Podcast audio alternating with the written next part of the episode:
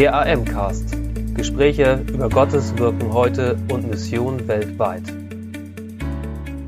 Herzlich willkommen zum AM-Cast, dem Podcast der Allianzmission. Wir berichten über Gottes Wirken weltweit und Mission heute. Hier bekommt ihr eine Sonderfolge und zwar ist das ein Teil unseres letzten Livestreams AM Live der Weihnachtsedition vom 16. Dezember. Ein kleiner Hinweis noch, das folgende Interview ist auf Englisch. So, greetings to Kosovo and welcome Leonora. It's good to see you and thanks for you taking your time for this interview and sharing your story with us. You live in Kosovo. You were born in Kosovo, a wonderful country. We met each other a few years ago in Pristina. Uh, Kosovo, a country we could also talk a lot about Kosovo, but we want to talk about you and, and your personal story because it's it's an amazing and a heart touching story you have to share. But first of all, maybe you can briefly introduce yourself. Yes, uh, greetings to everyone. Greetings to you, Thomas. It's such a great a blessing and honor and privilege for me to be able to spend these minutes with you as well as share my story. I am uh, Leonora Maloku. I come from Kosovo. I was born and raised in this country. Uh, I'm a Christian believer. Uh, I got saved in 2008, and I'm right now serving at the Fellowship of the Lord's People, which is the first evangelical churches among Albanians. So it's honestly a pleasure to to be with you today. Mm. So you grew up in a in a non-Christian family, in a, in a Muslim background family. You are um, you have six siblings, and you are even so you are 35 years old now. Uh, you have experienced war in in the civil war in in Kosovo. How did that affect your life and your family? Um, yeah, I experienced war as a kid in 1998, 1999, and it was, of course, one of the most uh, heartbreaking experiences for me and for my family as well, as I have, uh, of course, shared um, already there. Uh, during this war, I lost my father; he was killed, and as a kid, I just couldn't admit the fact that he was gone and he doesn't live anymore. So yeah I have been there uh, together with my mom and my sisters. We uh, we didn't move out of the country, especially since we didn't know where he is because he was missing and we had no clue, or we didn't have any news for him and so many other family members, like men from the family.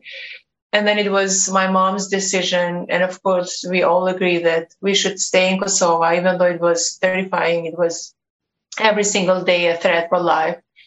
But that was a decision that as soon as we uh, we know where he is, then we would either join him or unless we don't go out of the country, we don't go either in Macedonia or Albania or anywhere else, and we will all die together if it comes to that point, but never uh, leave him alone in this country. So this is how it happened. And then after the war was finished, as families were coming together and we came back at our homes, then we realized that our father and some of some other relatives as well are dead already. They were killed and found in a massive grave of 260 people altogether mm. killed in the place. Yeah.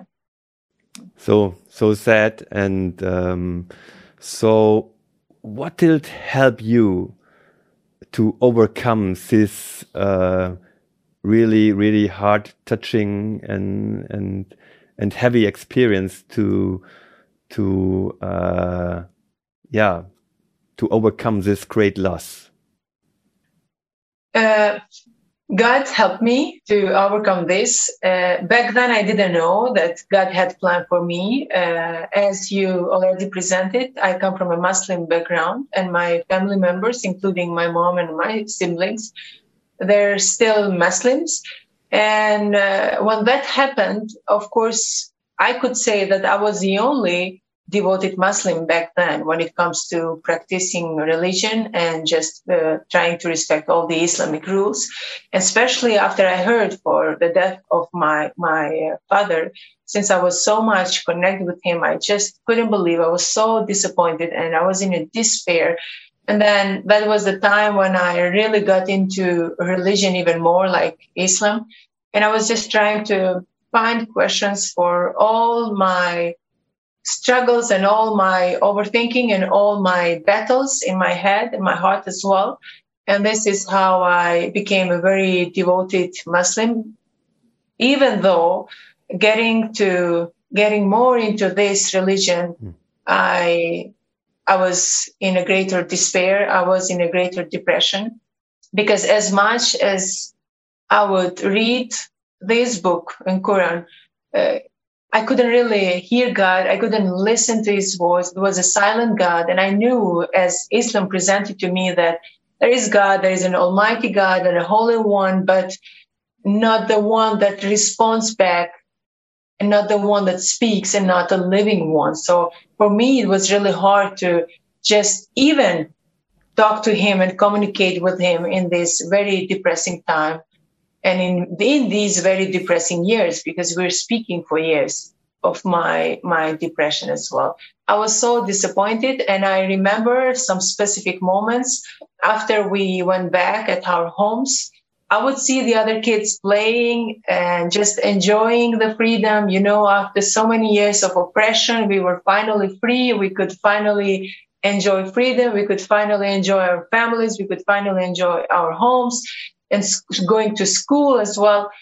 And then I would look at the other kids just enjoying life and I would tell God, this is not fair. So I mm. kept telling him, this is not fair. This injustice that has happened to my family, especially with my father, this is not fair. So I, I didn't really blame anyone else but God. I blamed God because I, I told him, you could stop this, but you didn't. And it was my wrestling with him and it was my war with him in a battlefield with God for so many years. And as I was uh, reading Quran, as I was somehow trying to be a very good, devoted, religious uh, girl with the idea of trying to figure things out, this didn't help me, to be honest. This brought me to an even deeper despair for many years. I was trying to just hide behind the books, but that was all. I didn't have life. And every single day I wish I would die and not live anymore because there was no purpose for my life anymore. There was no meaning for my life anymore. And I, back then, as a kid and a teenager as well, I couldn't imagine myself living in a world where the, my safety, my umbrella was missing, which was my father. And however, after so many years, of struggling with depression and suffering and unforgiveness as well. Uh, there was a point when my mom confronted me and, and she saw that I'm not in a good condition. So she really wanted me to visit a psychologist. And for me, it was really hard back then to admit that I would ever meet a psychologist or that a psychologist would ever be able to help me in mm-hmm. my condition because I knew it was mainly like spiritual, much more than psychological. And I told God, in fact, the confrontation that my mom did to me, it helped me because that was a turning point for the first time where I said a prayer coming out of my heart or a prayer coming out of despair and out of struggling. So I told God, I am lost and I don't really know who you are. And I don't, I, I try to be a good religious. I try to be a devoted Muslim. I'm trying to do all the things. You don't talk to me. You don't respond back. So I don't really know who you are anymore. So for the first time, I said, God, I'm dying. And I had a vision of myself with a face on the ground, like literally dying and being buried. Mm-hmm. And I said, God, lift me up once again I don't know who you are. I don't know which is the right way to you, but please reveal yourself to me and help me and bring me back to life once again. And you're the only one who can heal me, and you're the only one who can be my psychologist. And I remember not that long after that, as I came at the at the university, and uh, I met some Christians friends uh, who were working with the Campus Crusades missionaries, and they shared the gospel with me, and they gave me the Bible. And the thing is that as I met them, it was always my initiative to talk to them mm. because I, I never forget the first time I met this lady. Her her face was shining. It was there was brightness in her life, and as she was talking to me, I I was absorbing everything that she said, and in my heart, I told myself, "This is something I need. I need to have her peace. I need to have her joy. I need to have her gladness." And then, as I started reading the Bible that she gave me, uh, reading from John, uh, you know, when it speaks about the word that the the word became flesh mm. and for me it was very interesting to see that wow god god himself became flesh and came into this earth. And he became a personal god god with us god with me god for me. Mm. and it really started speaking to me that for the first time i could see that the bible was like inspiring my heart and inspiring my mind. And it was talking to me and the god was responding back to me. And then i said wow god is not silent god is visible and you can see him you can touch him you can sense him and you can talk to him and he will talk to you back as well and throughout this time as i was reading the word of god as i was reading the bible i just felt like the entire Bible is written for Leonora Maloku. Mm. I just felt like God wrote the Bible for me. The God just gave this word for me. And it was really good because I received so many promises. And he said, you know, it was just a confirmation from God that, you know, Leonora, when you were in, in struggles, you know, when you were blaming me for the death of your father, I fully understand you. This world is full of injustice and unfair stuff happens every single day. But that's why, that's therefore the cross, mm. therefore my cross. And it's very interesting because I hated the cross up to then. And every Kosovo Albanian, especially Kosovo Muslim Albanian, they hate the cross. And it's not because of the cross, but because of their experience in the war, mm. in, the, in the last war. Because every time, as we saw burned and destroyed houses, even dead and massacred bodies, they would draw a cross. Mm. And they used religion mm. for their politics as well and for the war as well. And it has brought so much destruction in Kosovo and at Kosovars as well, because for them, cross represents death cross represents destruction and cross represents killing. But in this moment, I was confronted of this cross, which removed a wheel out of my eyes to see the real meaning of it. And that meaning has to do with me as well, with my life as well, with my sins as well. So it was God to just show to me that this cross, Leonora, that you kept hating it, that's the cross that will save your life as well and will reconcile you with our heavenly father mm. it's a cross of sacrifice is the cross of mercy is the cross of love and i remember i just started crying out of joy because i would never ever believe in my life that such thing would, would happen to me that finally i meet this god who is going to help me, who is going to heal me, who is going to be my psychologist, and who is going to be my heavenly father. Mm. I would never imagine in my childhood that I will gain my father again, but not the earthly father, but much greater, bigger father, which is a heavenly father. And that father will fulfill all my needs. And it also, this was the moment when he confronted me for my own sin as well. It was like, yeah, there is lots of hatred. There is lots of unforgiveness in your heart towards those who wronged towards your family, towards those who killed your father and your family members as well.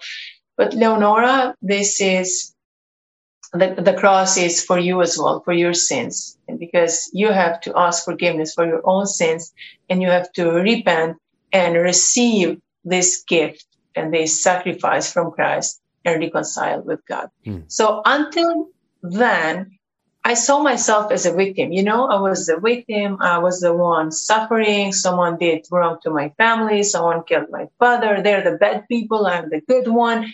And then at this point, God told me that I need forgiveness as well. And I need to ask forgiveness and I have to accept this cross for my life as well. And this helped me to be able to forgive and just release those people I hated up to them and mm-hmm. like Serbian nation as well. It just helped me to release and forgive them and ask forgiveness for my own sin and accept cross and accept Jesus as my Lord and Savior. So yeah, this is my my story on from suffering and from a very painful situation, lots of struggles. I'm so happy. I'm so blessed to for Jesus to touch my heart as well as meet him and accept him in my life because he has fulfilled me, he has completed me, he has healed me, and he is still helping me to live it every single day of my life. Thank you. Thank you so much, Leonora. I have the feeling it's not just a story. It's a, it's a great and powerful message. It's a great and powerful testimony. And, and thank you. And everybody who, who listened uh, to it, uh, um, it's, it's, it's encouragement and also a challenge um, for us to step into the power of, of the cross and the power of the gospel. And it was so good to, to see your smile on your face when you are talking about the Bible and, and this is, a, this word is for you. God has written these words for you and the, the change in your, in your face and to see the smile in your face. Thank you for sharing your testimony with us.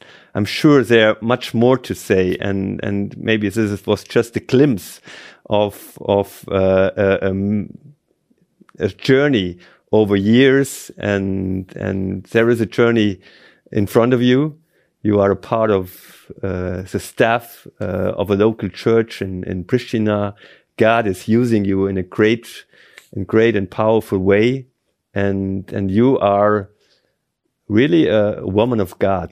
I, I, may I say this: you are a, a woman of God, and and the grace uh, you have experienced God's grace in your own life in a powerful way, and this is very meaningful for many people around you, and and also this is meaningful for the future in Kosovo. And uh, thank you so much. And I would really love to just share a Bible verse if it's possible. Yeah, please. Go ahead.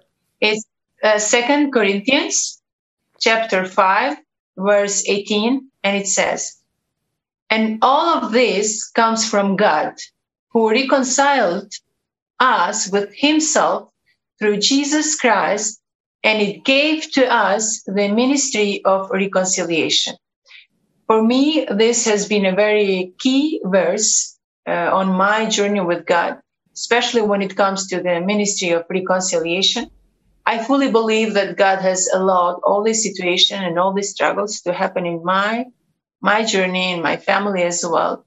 So then I would draw close to him. I would get to know him. I would let him transform me as well as reconcile me with himself through Jesus Christ. So I would receive this gift, which is the greatest gift, Jesus and be able to also help and serve as a person, as a servant in his kingdom to promote and claim reconciliation all over the place. And I fully believe that this message belongs to every single one who has accepted Jesus as their savior. And they need to keep this, this light of reconciliation. And wherever we go, not only outside to non-believers, but as well as within the churches, that we will promote this because God has had so much love for us that he took the step to reconcile himself with us, even when we didn't ask for. Because of his great mercy and because of his great grace, he does that. He reconciles himself with us and he sacrificed his son for us.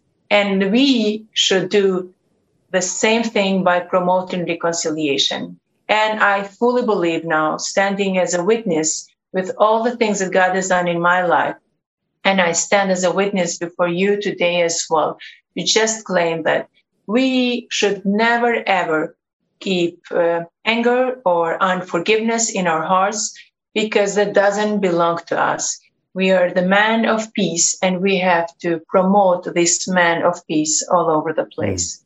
And I really want to see this happening, especially among Balkans as well. Having all this political confusion and situations, I fully believe that God has called churches, specifically the churches of Balkans, to promote this man of peace, which the Bible speaks about. Mm. Great, thank you. I was amen to this great and powerful word, and uh, warm greetings to to your staff, to the church, and we will pray for you uh, um, and we will go along your side and um, we also need your prayer and so we are sisters to and brothers in in the one uh, global church uh, of Jesus Christ and um, again warm greetings to Kosovo to Pristina and uh, have a have a blessings blessing time during this Advent and the coming Christmas days. Thank you so much. Greetings back to everyone in there, all our friends and partners and brothers and sisters. May God bless you. May you have a wonderful Christmas time too. Thank you. Thank you. Bye bye. Bless. Bye bye. Blessings. Danke für Ihr Interesse und dass Sie so Teil von Gottes weltweiter Mission sind.